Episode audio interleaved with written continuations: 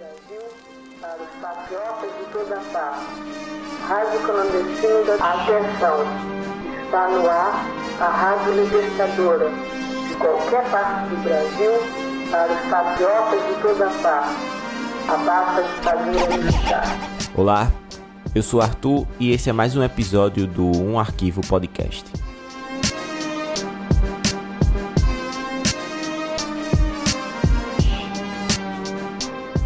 Um Arquivo Podcast é uma produção independente e por isso precisamos da sua ajuda.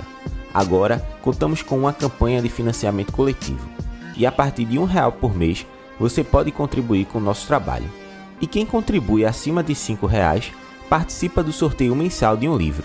Nesse mês, o livro sorteado será A Revolução Africana, uma antologia do pensamento marxista, organizado por Jones Manuel e Gabriel Lande. É só acessar o site apoia-se.se barra um arquivo podcast e fazer a sua contribuição. Você também pode ajudar compartilhando os episódios nas redes sociais. Para acessar esse e outros episódios, é só procurar pelo Um Arquivo Podcast no Spotify, Castbox, Google Podcasts, Anchor ou acessar o site umarquivopodcast.wordpress.com. E agora vamos ficar com a segunda parte da entrevista que eu fiz com Jones Manuel. Cara, é interessante, né, que anteriormente eu falei que a Revolução de Outubro, ela foi uma revolução anticolonial e a prova é que a reação a essa, essa revolução anticolonial, né, a Revolução de Outubro 17, foi a invasão nazista em 1941. E aí, por exemplo, o surdo para justificar que é, essa reação nazista é uma reação colonial, ele vai citar alguns textos de Himmler que falava abertamente nos círculos nazistas que o propósito da Alemanha seria conseguir escravos no leste europeu, né? Então, isso é uma coisa que é pouco falada, pouco divulgada, né? E assim, a prova é tanta que a, a União Soviética, né, e a, as ideias defendidas pela União Soviética eram ideias de igualdade que até os próprios teóricos do racismo corroboravam é, com esse pensamento. Por exemplo, você pega Spengler, Spencer e Gobinet, eles fazendo críticas à, à União Soviética por pregar a igualdade entre os seres humanos. Então, isso é uma questão que a gente precisa levantar, né? De, de discutir, mostrar que o que a gente chama de um pensamento, o que a gente chama de pensamento conservador e que muitas vezes nós o aceitamos sem questionar, ele é um pensamento controverso. Então é, é importante ver, né? Nesse, nessa, nessa quadra, né, nesse, nesse contexto, que a, a, a, o papel da União Soviética ela tem ali na sua origem, né, já na sua formação com a Revolução de Outubro, é, de servir de farol para as lutas é, anticoloniais. E aí você percebe que a, as experiências anticoloniais com a Revolução, né, elas pipocaram ao longo do século XX. A gente pode citar aqui, por exemplo, o Vietnã, a China, é, Argélia, o Egito, né? Nem sempre as, essas revoluções anticoloniais, né? essas guerras anticoloniais, elas vão desencadear para o marxismo, mas tiveram apoio da, da União Soviética. E assim, com a dissolução da União Soviética, alguns historiadores eles começaram a agitar a bandeira do fim da história e, e, fazendo com que, por exemplo, na academia, um rolo compressor né, um, de uma nova historiografia, muitas vezes alinhada com as ideias neoliberais, ela fosse destruindo e jogando para o esquecimento, né?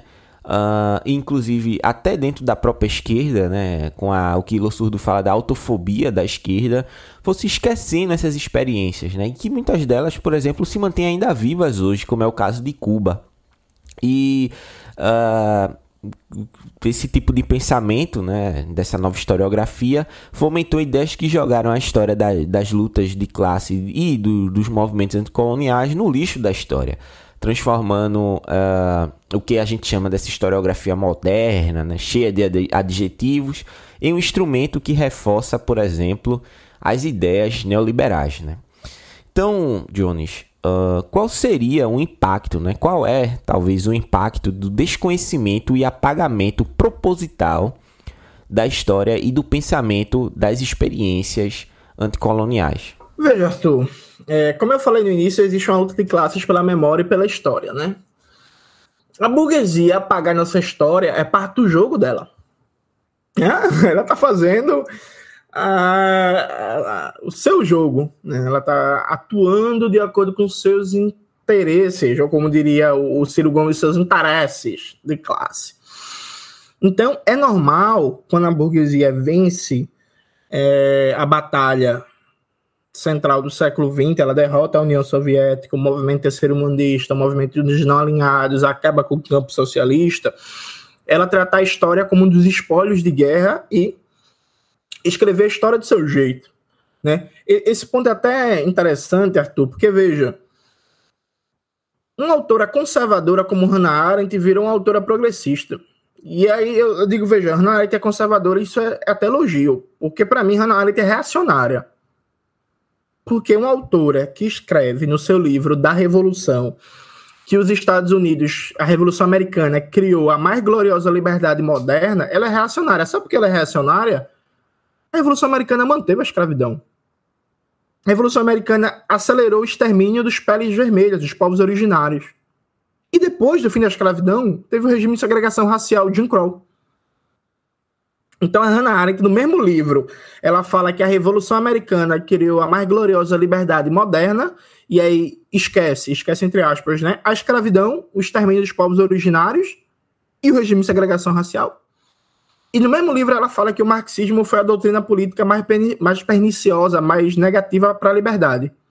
O marxismo que foi fundamental na luta do movimento negro nos anos 30, 20, 40, 50 e 70 contra esse regime de segregação racial e contra esse Estado racial burguês dos Estados Unidos. É uma autora reacionária que é idolatrada até hoje como progressista. E vários ciclos políticos da esquerda brasileira, se você fala de Hannah Arendt, veja, é mais fácil você falar positivamente de Hannah Arendt do que Lênin, nos amplos ciclos da esquerda. Ou então, melhor, é mais fácil você falar positivamente de Hannah Arendt do que de Mao Zedong vai ter menos gente estranhando você falar positivamente de Hannah Arendt do que você falar de Mao Zedong, né? Isso mostra o tamanho da vitória ideológica da burguesia no século XX. Eu, inclusive, Arthur, eu acho que o Francis Fukuyama, ele acertou quando ele falou no fim da história. Grande parte da esquerda brasileira e mundial opera na base do fim da história ela vislumbra como horizonte a democratização da democracia burguesa, o redistributivismo dentro da economia burguesa, a melhora de políticas públicas dentro da economia burguesa, mas ela não consegue transcender a forma de organização do poder estatal burguês e da economia capitalista a partir de um, uma economia planificada. Então, acho que o Fukuyama ela acertou. Grande parte da esquerda brasileira e mundial vive sim no fim da história. Onde é que está o problema? Veja, disputar a hegemonia passa por a gente afirmar os nossos valores no plano ético, político e teórico e criar o nosso balanço histórico. Nenhuma força política que se propõe revolucionária vai conseguir disputar a hegemonia se ela simplesmente reafirma o balanço histórico da burguesia.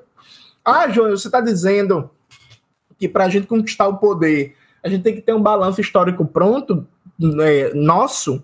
Não necessariamente, mas veja, ter um balanço histórico nosso e disputar a memória histórica com esse nosso balanço é elemento facilitador de um processo de conquista da hegemonia da direção intelectual e moral da classe trabalhadora para a conquista do poder. Eu sempre lembro, Arthur, de um episódio que o Domênico Lossurdo adora citar, né, que é o debate entre Bobbio e Togliatti. Palmiro Togliatti. E aí o Bobbio, nos anos 50, fala que, olha, As revoluções socialistas foram muito importantes, elas estabeleceram elementos de progresso civil, de igualdade substancial na economia. Falta só uma gota de óleo liberal nas máquinas da revolução já realizadas. Aí, Bob quer dizer com isso que falta mais liberdade, falta mais democracia das experiências socialistas para completar com a igualdade socioeconômica que elas conseguiram estabelecer até agora. Qual é a resposta do Palmiro Togliatti, dirigente do Partido Comunista Italiano, parceiro de Gramsci, um dos criadores, fundadores do PCI, o Partido Comunista Italiano? A resposta do Togliatti é muito interessante, porque veja, Togliatti, abre aspas, fala é, quando, em que momento foi franqueado aos povos colonizados do mundo aqueles direitos e princípios que Bob acha que são intrínsecos ao liberalismo. Em verdade, a doutrina liberal se caracteriza pela mais bárbara discriminação entre as criaturas humanas, que pode ser constatada não só nas colônias, como também se prolonga na metrópole. Haja vista o caso do negro, dos negros nos Estados Unidos. A citação é mais ou menos essa. Fecha é, aspas. Então veja, a resposta de Togliatti não é aceitar a premissa de Bob que liberalismo é sinônimo de democracia e liberdade e, e defender a experiência socialista dizendo que elas são mais democráticas que o liberalismo. A resposta Togliatti é dizer assim, menino, que porra é essa? Que, que, desde quando o liberalismo é sinônimo de democracia e liberdade? Como é que é isso aqui? E os negros nos Estados Unidos? E os povos colonizados em África e Ásia? E a Irlanda colonizada há mais de dois séculos pela Inglaterra? Então veja, isso é disputar a hegemonia. Você não aceita jogar no campo que o adversário lhe coloca. Você quer trazer o adversário para jogar no seu campo. Aí, menino, não, que liberalismo, sinônimo de democracia e liberdade, que porra é essa? Venha cá, vamos conversar, vamos conversar sobre o colonialismo na Irlanda, vamos conversar sobre a grande fome na Irlanda de 1848, que matou 2 milhões de, de, irlandeses, vamos conversar sobre o colonialismo em África, vamos conversar sobre os belgas, que mataram 10 milhões de pessoas no Congo, vamos conversar sobre os franceses matando na Argélia e no Maghreb, com apoio, inclusive, de todo o estabelecimento liberal da época, inclusive o apoio do senhor Alex Tocqueville, ao famoso autor do livro A Democracia na América, que apoiou o colonialismo francês é, no Maghreb, que matou milhares de pessoas. Vamos conversar sobre os Estados Unidos, porque no século XX os Estados Unidos é a pátria por excelência do liberalismo. E os Estados Unidos transita de um regime de escravidão para um regime de segregação racial. Inclusive, o apartheid da África do Sul ficou conhecido como o mais brutal regime de segregação racial, mas o mais antigo regime de segregação racial que a gente tem foi o dos Estados Unidos, que foi estabelecido no começo da segunda metade do século XIX e durou até a segunda metade do século XX. Percebe a diferença de abordagem? Mesma coisa, veja, a galera não entende, Arthur, a abordagem do Lussurdo no livro dele do Stalin, uma história crítica de uma lenda negra. Por que a galera não entende? É, a galera pensa que Lossurdo está meio que justificando uma violência pela outra. Porque o que, que Lossurdo faz?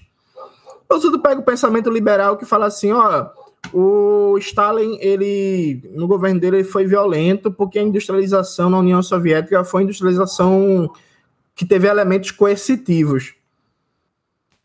Aí o Lossurdo fala, é verdade, teve mesmo. Mas vem cá, vamos conversar aqui. A industrialização nos Estados Unidos foi como?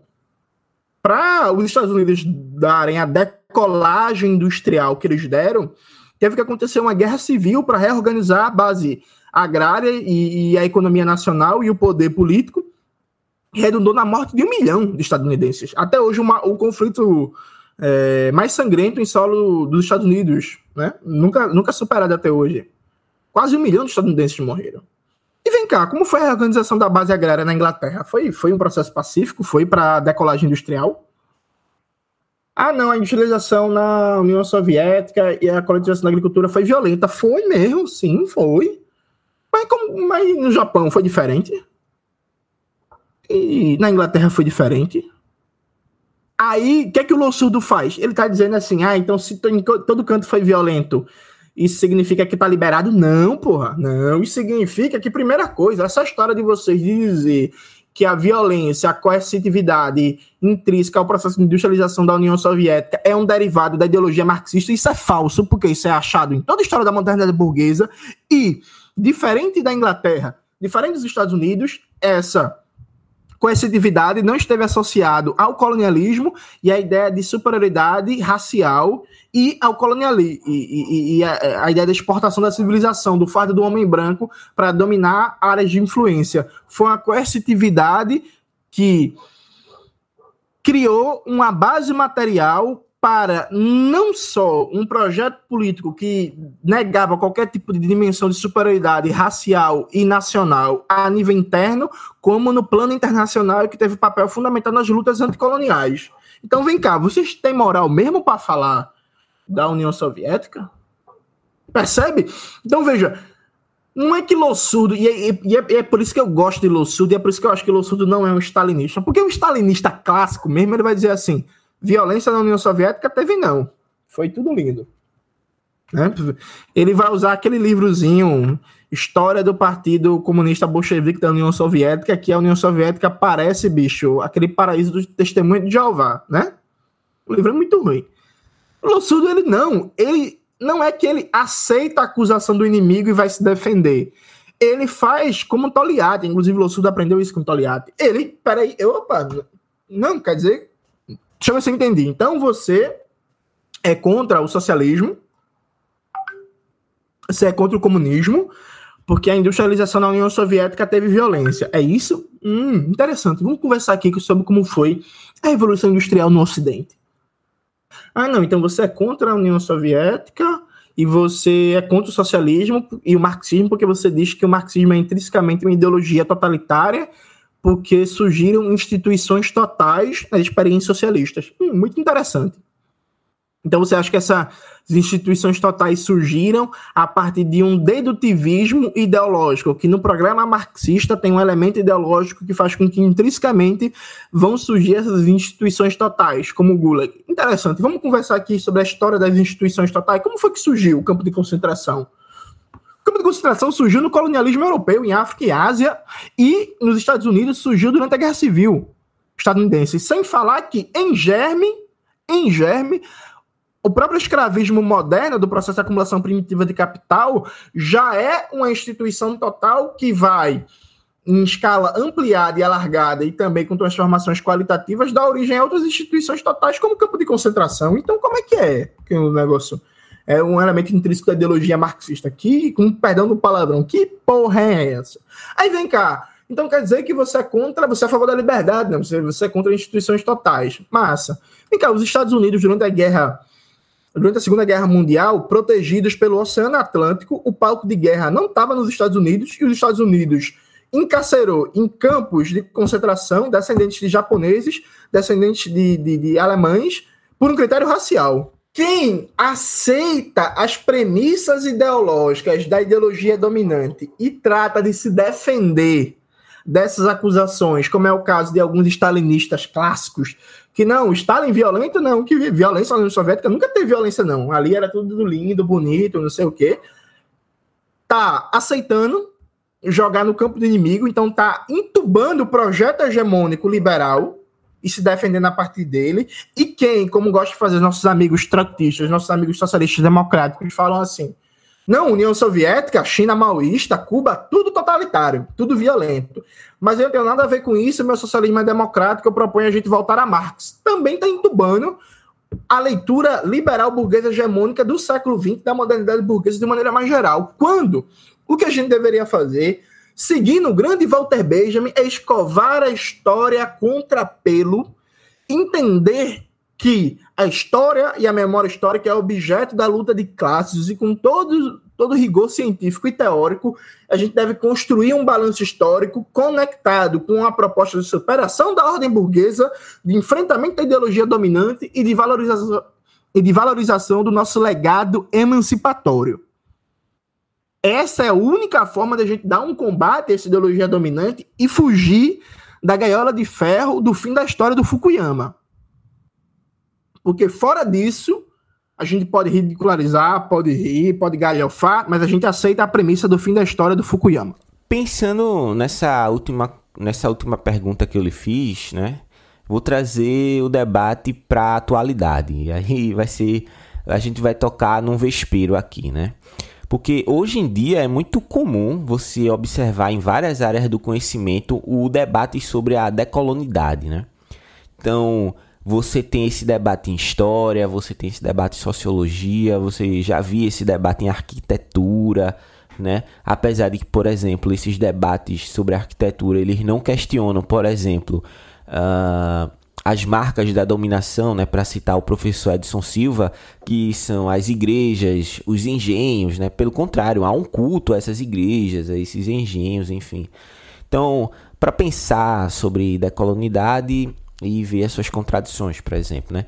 Ao mesmo tempo que esse debate, né, ele, ele surge como um pensamento original, uh, com base nas experiências dos povos primitivos uh, mas que quando observamos a historiografia e quando nós temos, por exemplo, um rigor, né, de coisa que falta a muita gente, de observarmos, de compreendermos, de procurarmos, de lermos, né, os é, os autores, os historiadores, os sociólogos que vieram antes da gente, a gente vê que não existe nenhum tipo de novidade. Nada é novidade. Já foi escrito em algum momento. Por exemplo, na, na apresentação que você faz né, do, no livro é, Revolução Africana, você já mostra, e eu já citei aqui, como Marx e Engels faz esse debate. Da mesma forma que nós já temos vários autores, e aqui desde o século XIX, uh, ah, que pensam com base nas experiências dos povos primitivos.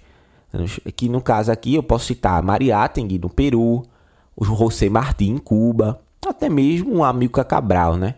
Mas eu gostaria de citar o, um, um texto, né? uma, uma, uma fala, um recorte de uma fala de um pensador, né? de, um, de um revolucionário que até então tinham poucas traduções aqui e o debate sobre ele pouco circulava. Às vezes era um, um debate que ficava voltado mais para a questão é, da sua questão figurativa, né, de, de ver as suas imagens, que é Malcolm X. Que agora está chegando vários textos, está chegando várias, várias organizações de livros para os consumidores brasileiros, né, para os historiadores, para os pesquisadores, e dessa forma nós podemos apoderar do seu pensamento. Então, Malcolm X, no discurso aos trabalhadores dos direitos civis do Mississippi, que foi feito em 1 de janeiro de 1965 em Nova York, esse texto se encontra no livro Há uma Revolução Mundial em Andamento, Discursos de Malcolm X, lançado pela Lavra Palavra. É, ele, ele dá uma concepção sobre é, autodeterminação dos povos muito legal, muito, muito genial que é o seguinte: ele fala assim: uma das primeiras coisas que acho que os jovens nos dias de hoje devem aprender a fazer é ver por si mesmos, ouvir por si mesmos e pensar por si mesmos. Então, trazendo essa citação, por exemplo, é, nós vamos ver essa concepção né, de, de pensamento, a concepção de trazendo até para a história mesmo, da necessidade de construir é, uma visão que respeite a que respeite a autodeterminação, que leve, melhor dizendo, que leve em consideração a autodeterminação dos povos, né? E isso é um debate que já vem dos anos 60, para você ter uma ideia, né? Por exemplo. Uh, então, é, por outro lado, os arautos da, da colonialidade hoje tentam de todas as formas possíveis esconder é, a vanguarda do pensamento marxista, né? Esconder esses debates, porque geralmente uh, para desqualificar, né, Marx, Malcolm e tantos outros, eles falam que esses autores eram eurocêntricos, como é o caso de Marx, de Karl Marx, de Engels e de Lenin, uh, ou então sectários, né, por defenderem um pensamento radical, que é o caso de Malcolm X. Na sua opinião, como devemos combater esses preconceitos e fazer com que as pessoas entendam que o debate sobre decolonidade não é nenhuma novidade e estava presente há muito tempo? Veja, Arthur, quando eu comecei a fazer esse debate sobre o marxismo anticolonial, marxismo periférico, muita gente confundia o termo anticolonial com decolonial. Aí uma vez eu dei uma entrevista, né? Eu falei, ó, oh, bicho, não tem nada a ver com esse negócio decolonial, não, viu? Nada, absolutamente nada que ver. Essa entrevista deu muita polêmica, né? Muita polêmica. Como diria Valesca Popozuda, polêmica, muita polêmica. E aqui, veja, vamos lá. Decolonialidade foi uma criação de universidades, nas universidades, é, é especialmente anglo-saxãs, ligadas também àquele debate sobre estudos culturais e os debates pós-coloniais, e que se estendeu o mundo afora e que tem várias influências importantes da América Latina que estão nesse debate. Agora, veja, é um debate que parte de uma premissa que não toma a experiência histórica da Revolução Anticolonial do século XX como ponto fundamental. Então não dá para mim. Acabou-se. é claro que não, estão, não são todos. Então, por exemplo, eu acho que tem muita coisa interessante no Libook Rano. Eu acho que tem muita coisa interessante no Edgar do Lander. Só que assim, bicho, sinceramente, eu não tô preocupado. Eu tô preocupado com fazer um balanço do anticolonialismo marxista. Por quê? Nas experiências de luta anticolonial, você tem duas grandes almas: é o nacionalismo revolucionário e o marxismo. Né? É basicamente isso. Então, ou você tem, por exemplo, experiências como o nascerismo no Egito ou a Revolução Argelina, dirigida pelo Ben Bella, é, que tem como seu principal núcleo o nacionalismo revolucionário, o nacionalismo anti-imperialista, ou você tem o marxismo que também estava intrinsecamente conectado a uma dimensão de nacionalismo revolucionário, de afirmação da emancipação nacional, como no caso da Revolução Coreana, a Revolução Vietnamita, a Revolução Cubana, a Revolução Chinesa e por aí vai. Então veja, qualquer debate anticolonial, ele tem que partir dessa experiência histórica, assimilar, aprender com seus erros, mas também com suas contribuições, né? Então a gente tem que partir do que foi o percurso histórico aberto com, as, com a Revolução Russa, e aí passar pelas teses sobre a questão negra da Internacional Comunista, as teses sobre é, é, é, a questão colonial e semicolonial, tem que passar pelo Congresso de Baku dos Povos do Oriente, tem que passar pela Liga Antiimperialista, tem que passar pela experiência de Mao Zedong, o Partido Comunista Chinês, de Ho Chi Minh, de Giap, o Partido Comunista do Vietnã, de Kim Il-sung, o Partido do Trabalho da Coreia, tem que passar pela experiência da Revolução Cubana, de Che, de Camilo Cienfuegos, de Fidel Castro, de Célia Chances, de Raul Castro, do comandante Almeida tem que passar necessariamente pela experiência dos partidos comunistas que não chegaram ao poder, mas tiveram um papel protagonista central no século XX, como o caso do Partido Comunista da Indonésia, como o caso do Partido Comunista Indiano.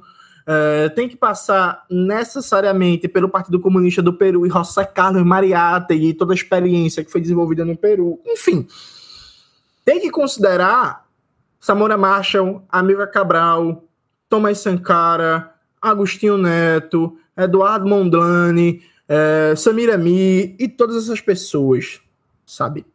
Não dá para a gente querer fazer um debate decolonial e aí joga fora o marxismo e aí vê uma fuleiragem, uma, uma, uma grande safadeza que é marxismo não presta, marxismo é eurocêntrico. Vou me agarrar aqui com Mariátegui e com Fanon. Não, Mariátegui não é criador da perspectiva decolonial porra nenhuma. Mariátegui é marxista. Vamos segurar onda do anacronismo. Se você quiser é, reivindicar Mariátegui dentro da abordagem decolonial, seja feliz. Agora, Mariátegui era marxista. Franz Fanon não era porra nenhuma de criador de estudos culturais. Franz Fanon era marxista. Inclusive, não era marxista, virou marxista, não. Pele Negra das Máscaras Brancas é um livro marxista. Sabe? Tem que ser muito cínico para negar isso. Inclusive, Arthur, veja o que Franz Fanon diz na introdução do seu Pele Negra Máscaras Brancas. Antes de abrir o caso, algumas coisas precisam ser ditas. Analise que realizam, a análise que realizamos é psicológica. Continua a nos parecer evidente, veja, continua a nos parecer evidente, contudo, que a verdadeira desalienação do negro requer um reconhecimento imediato das realidades econômicas e sociais. Se há um complexo de inferioridade, ele resulta de um duplo processo: econômico, em primeiro lugar, e em seguida por interiorização, ou melhor, por inferioridade. Sabe como é o nome disso? Materialismo histórico dialético. Falando, tá deixando claro, ó, vou fazer uma análise aqui psicológica é, do, do racismo, ok, massa, mas o fundamento são as relações materiais de produção, as relações, é, as realidades, como diz Fanon, econômicas e sociais, e a inferiorização do negro tem uma realidade, é, primeiramente, econômica, que depois vai se tomar uma dimensão é, epidérmica, né? uma dimensão de inferioridade é, racial. Então, veja, quando eu fiz o debate no prefácio do Revolução Africana ou no prefácio do Raça, Classe e Revolução, que escrito em parceria com Lande, sobre o anticolonialismo marxista, nossa história, eu não debati nada de anticolonial, é porque eu não tenho relação com anticolonial, nem quero ter, e aí veja, eu estou aqui para deba debater e para combater o, o, o decolonial antimarxista. Recentemente, Arthur, a Boitempo publicou uma edição dos escritos políticos de Fanon, em que eu participo, eu escrevo sobre o autor do livro. Esse livro tem um texto do Boaventura de Souza Santos. O Boaventura de Souza Santos fala que a esquerda é muito eurocêntrica e precisa ler Fanon. O Boaventura de Souza Santos passou os últimos 20 anos combatendo o marxismo. Aí o cara passa os 20 anos combatendo o marxismo, inclusive pela que, é, aquele livro dele, Pela Mão de Alice, fala uma porrada de besteira de Marx. Porrada de besteira, recebeu uma resposta linda do José Paulo Neto. Aí depois o cara vira assim, pô, a esquerda é muito eurocêntrica, ela tem que ler Fanon. Pois é, Boaventura, você contribuiu muito para a esquerda ser eurocêntrica ao apagar toda a dimensão histórica, teórica e política do anticolonialismo marxista. Você está estranhando depois da esquerda ser eurocêntrica. Sabe? Tipo assim.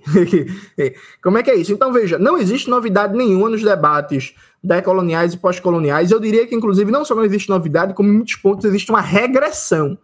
Porque esses debates decoloniais e pós-coloniais, eles são muito focados na esfera cultural, simbólica e intersubjetiva, desconsiderando o aparato militar, econômico do imperialismo e do neocolonialismo, que dão fundamento material para esses processos de dominação que são amplamente debatidos nas universidades. Sem debater esse fundamento material, a gente vai ficar debatendo muito sexo dos anjos.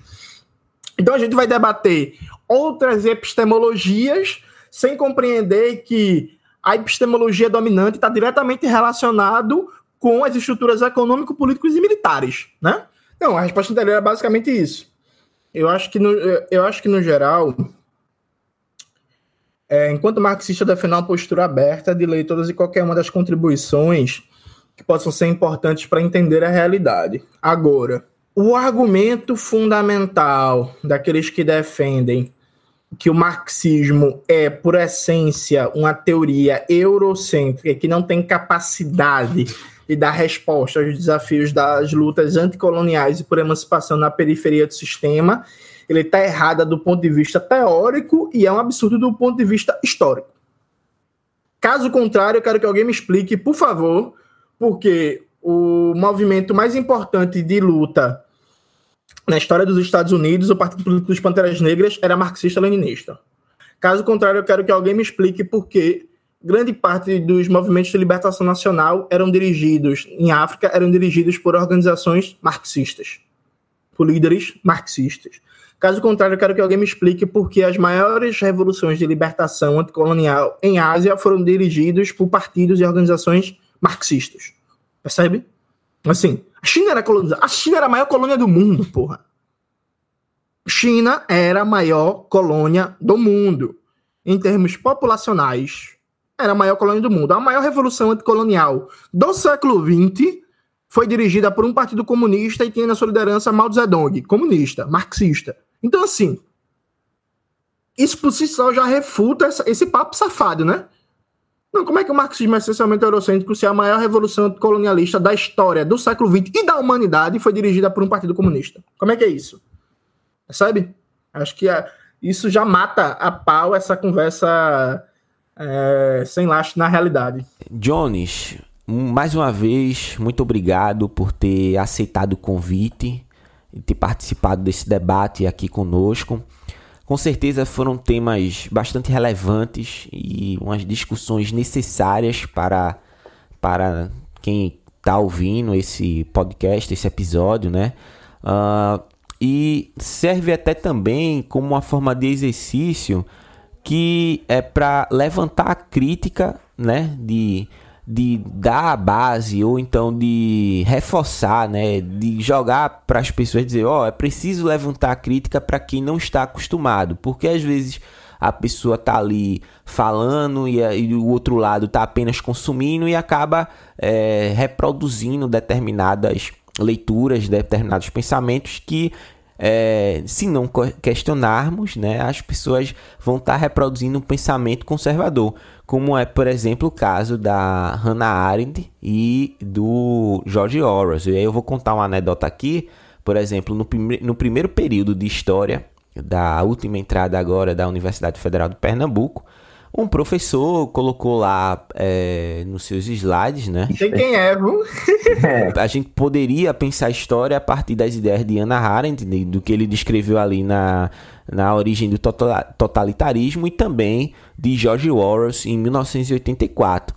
Ora, dois pensadores conservadores, anticomunistas, né? a, a própria a, o próprio Horus, né, com aquela vergonha daquele livro, né, como diria Isaac Asimov, uma, uma ficção científica de baixa qualidade. Então, o que é necessário não é assumir como normal esses leitores, né, essas leituras e, e consumir aquilo como se fosse uma verdade absoluta. E a gente sabe que não é um caminho fácil, por exemplo, você questionar, né, bater de frente com essa galera que já está acostumada a não receber crítica. E hoje em dia, mais do que nunca, é necessário a fazer frente e, como você falou, construir uma história a contrapelo. Então, Jones, para a gente finalizar aqui, é, eu deixo você aí com as considerações finais e, se possível, deixar umas recomendações para os nossos ouvintes. Veja, camarada, um grande pensador francês, infelizmente faleceu muito jovem, o Jean Salem. Não sei se Arthur conhece, se não conhece, vale a pena ele deu uma entrevista para o jornal do Partido Comunista Português, o Avante, e ele narra como foi crescer, ser adolescente, né, virar adulto nos anos 50, 70, 60 e 70 e ver esse processo de demonização da história do movimento comunista, demonização do marxismo, da história da União Soviética, experiências socialistas. E o Jean Sala ele dizia o seguinte: olha, olha, bicho, eu não digo que a retomada de um movimento revolucionário depende necessariamente da gente clarificar a nossa história repensar o nosso balanço histórico. Não necessariamente. Agora, fazer um novo balanço histórico vai ajudar muito nesse processo. E o Jean Sala, inclusive, fez isso dentro das coisas no seu livro Lênin e a Revolução, que foi no Brasil lançado pela Expressão Popular. É muito difícil de achar, mas quem conseguir achar vale a pena. Então, veja, é, o meu trabalho enquanto historiador e militante é atuar, e aí vou retomar a fala que eu abri essa nossa conversa, como um historiador dos leões, para que a história deixe de ser a história dos caçadores. É, pensar de maneira crítica, de maneira científica, com rigor teórico. E é isso, com rigor teórico, a gente tem que estudar, a gente tem que ter um discurso qualificado, a gente tem que ter ferramental teórico para enfrentar a ideologia dominante, é, estudar com, com, esse, com essa gana de saber, de pesquisar, de aprender, mas para construir o nosso balanço comprometido com criar uma memória histórica revolucionária. Uma memória histórica de rebeldia, uma memória histórica de contestação, uma memória histórica que mostra que outro mundo é possível porque ele já foi construído. Não era perfeito, porque ninguém falou que seria perfeito. Atenção, não é o paraíso cristão, né? experiência socialista. Ninguém falou que seria perfeito, mas com todos os problemas que ele tinha, como diria o velho Lukács, o pior socialismo é melhor que o melhor capitalismo. E eu repito essa frase. Eu sustento essa frase.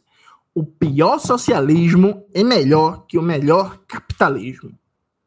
Então a gente tem que construir uma memória histórica que seja vocacionada para instigar a tomada do poder, para construir um mundo pós-capitalista, um mundo socialista.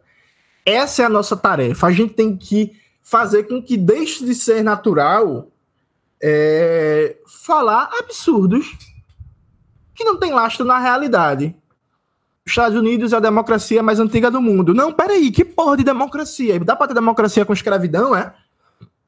Dá pra ter democracia com regime de segregação racial? Ah, não, os liberais no Brasil não são liberais suficientes porque os liberais aqui apoiavam a escravidão. E os liberais na Europa não apoiavam, não, é? E nos Estados Unidos não apoiavam, não? Como é que é isso? Ah, não, porque o grande confronto no século XX foi entre a, é, liberdade no mundo capitalista e igualdade no mundo socialista. Vem cá, que liberdade no mundo capitalista? Quando o mundo capitalista apoiava o apartheid na África do Sul, quando o mundo capitalista apoiou em massa as ditaduras militares na América Latina, quando apoiou o golpe na Indonésia que matou mais de um milhão de pessoas, quando apoiava o fascismo português e espanhol. Porque vamos lembrar, gente, Portugal salazarista, Portugal fascista, é membro fundador da OTAN, viu? Atenção! A, o chamado escudo do mundo livre, Portugal fascista, é membro fundador da OTAN.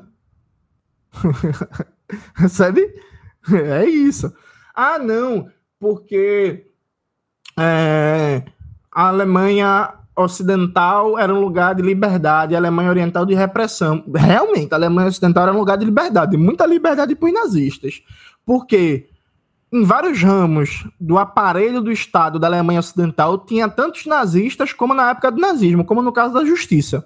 O aparelho de justiça, o judiciário da Alemanha Ocidental era lotado de nazistas de cabo a rabo, que nunca foram punidos e julgados por seus crimes. Então, realmente, tinha muita liberdade para nazista.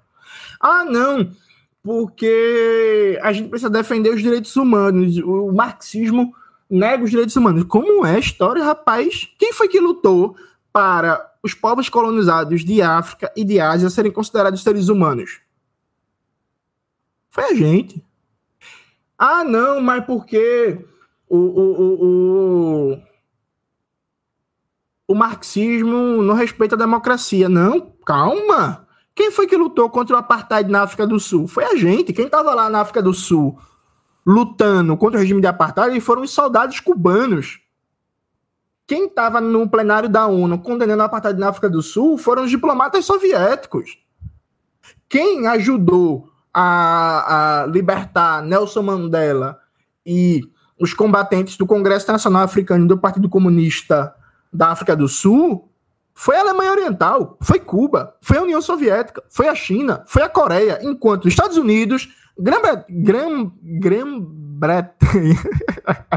Enfim, a Inglaterra, vocês entenderam. Nos Estados Unidos, Inglaterra, Alemanha Ocidental e por aí vai, apoiavam o apartheid.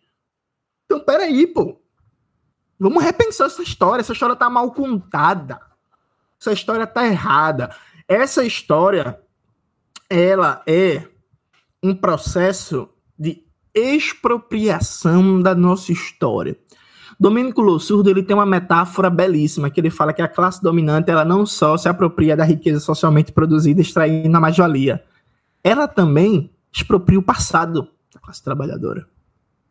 Porque uma classe trabalhadora sem passado de luta, sem passado de rebeldia, uma classe trabalhadora que não conhece sua história, uma classe trabalhadora que olha para sua história de exercício do poder só de maneira negativa, como um reino de barbárie, de crimes, de horror, de violência, de repressão, como totalitarismo, é uma classe trabalhadora sem futuro. Ou com um futuro muito difícil de se realizar.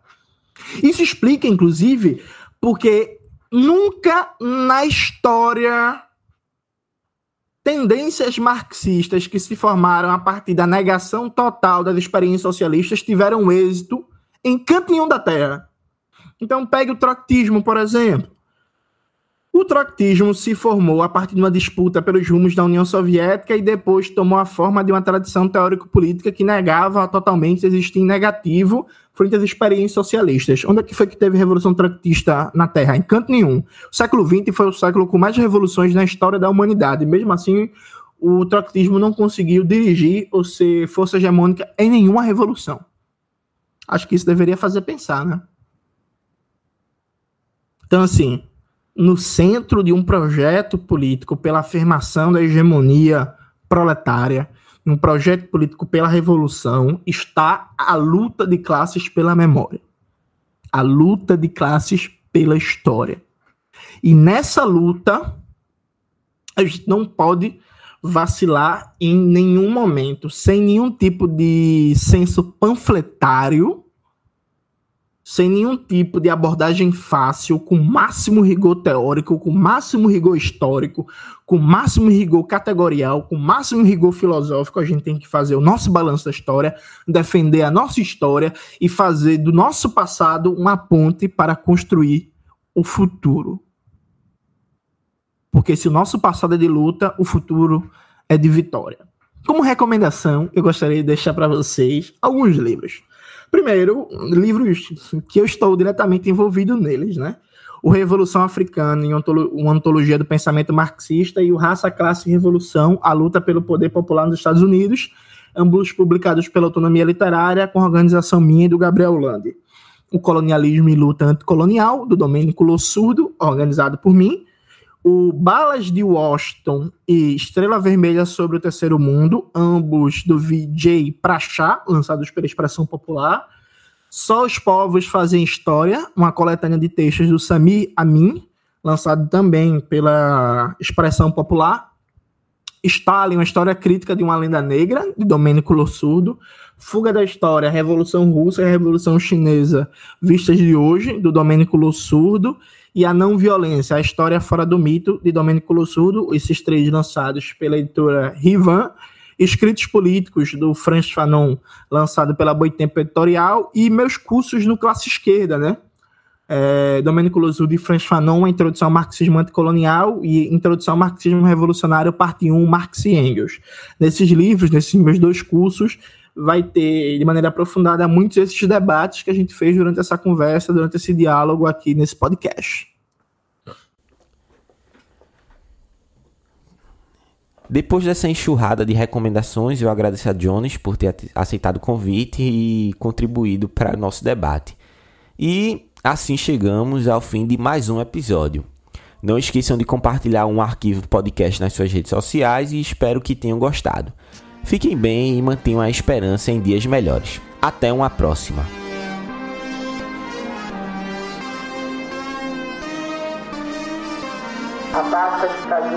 A.